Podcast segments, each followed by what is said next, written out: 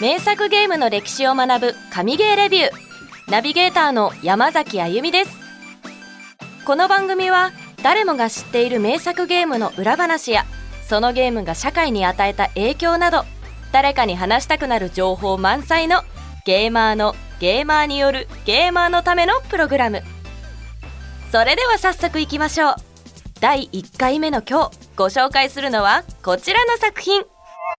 天才兄弟が生み出した大人のための元祖オープンワールドグランドセフトオート。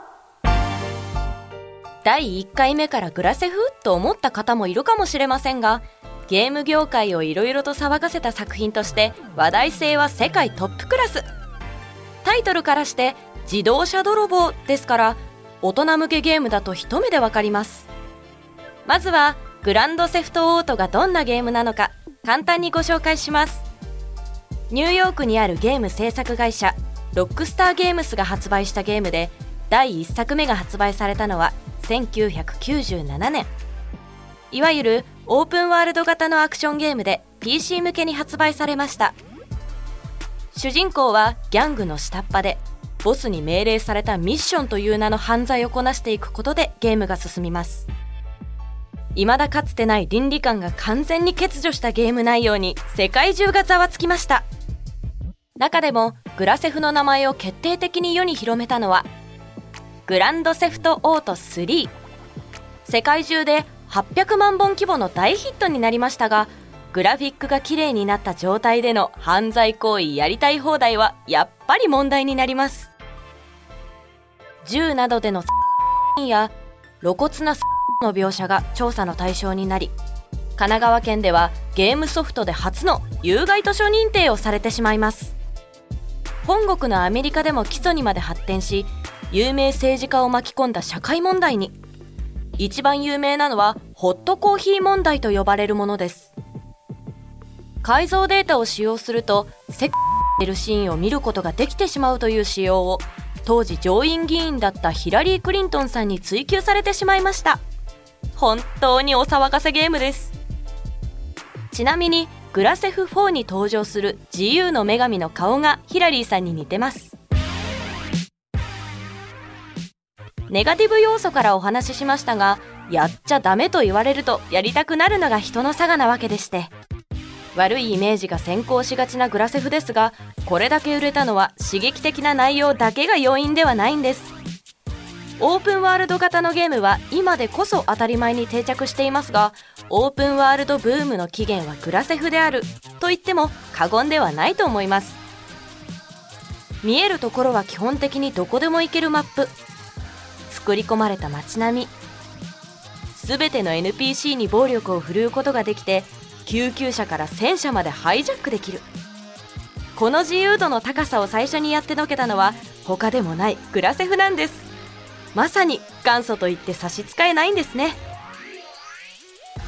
ちょっと話が横道にそれますが日本での近代型オープンワールドの元祖はセガが1999年に発売したシェンムーだとも言われています。初代グラセフの2年後にリリースされたシェンムーですがその後のグラセフ3に影響を与えたとも言われているのでお互いに刺激し合ってできたゲームなのかもしれませんね。まあシェンムーは残念ながら志半ばで失墜してしまいますが一部のコアファンには偉大なる失敗作なんて言われています。さてさてそんな元祖オープンワールドのグランドセフトオート。生みの親はサム・ハウザーとダン・ハウザーというイギリス人の兄弟です。この兄弟はグラセフを作り出したゲーム会社ロックスターゲームスを設立。ロックスターにはアウトローなことをやる。やりたいことをやってのける。という意味が込められているそうでまさに有言実行な社名。意味だけじゃなくハウザー兄弟の経歴もまた社名に少し関係しています。実は2人ともゲーム業界以前は音楽業界に在籍していたんです。音楽レーベルのゲーム部門で働くうちにビデオゲームのプロデュースやシナリオ制作の仕事をスタートさせました。兄弟特に兄のサムはゲームが大好きでメガドライブにドハマりしていたという少年時代を過ごしました。そして母親は映画女優を仕事にしていて兄弟は幼い頃からクライム映画を見て育ちました。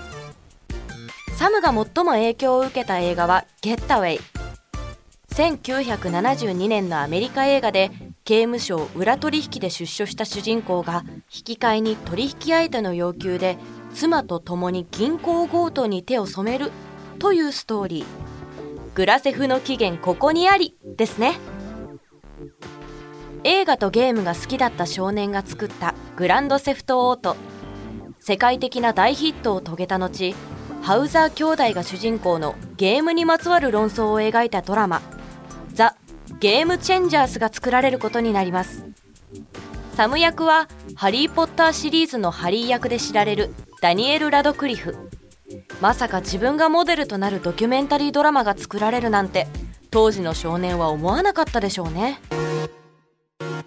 音楽との関わりが深いロックスターゲームスですがそれを表すエピソードがもう一つあります。シリーズの中の一作であるグランドセフトオートバイスシティでカーステレオのラジオから流れたのはなんとマイケル・ジャクソンの曲。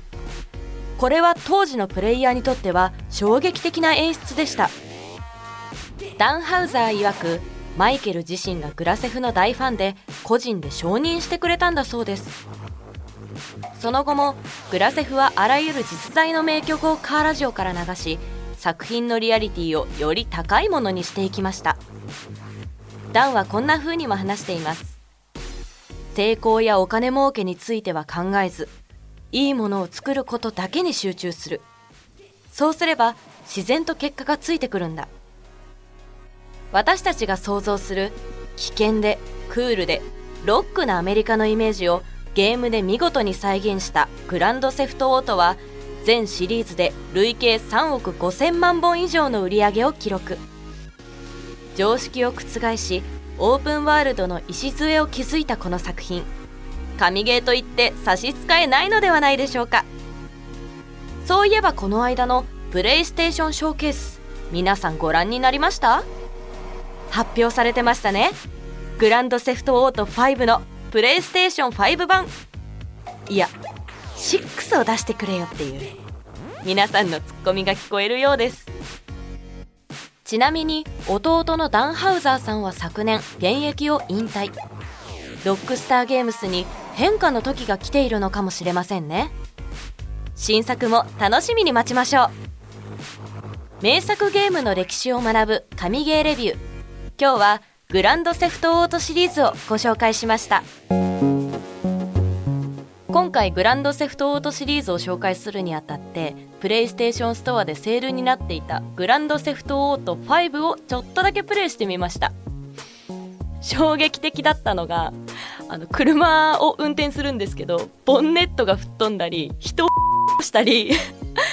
もうあの逆走とかも何でもありでやりすぎると警察が来るっていうそれからも逃げなきゃいけないっていうのがすっごく大変でした。というわけで来週はプレイした音声も含めつつ詳しくレビューしていきたいと思います。最後までこの番組を聞いてくださったリスナーさんありがとうございます。ぜひこの番組をフォローしてください。フォローすると最新話が配信されると通知がいく。そして私やこの番組を作っている制作チームがみんな喜びます。そしてこの番組は Twitter や TikTok もやってます。Twitter では最新のゲームニュースや番組で紹介できなかったゲーム情報を更新しています。TikTok ではゲームにまつわる雑学やセールゲームのレビューもしていますので全部フォローしてくれると嬉しいです。詳細は概要欄のリンクからアクセスしてください。おうち時間をもっと楽しいものにする名作ゲーム紹介プログラム。名作ゲームの歴史を学ぶ神ゲーレビュー。次回もどうぞ。お楽しみに。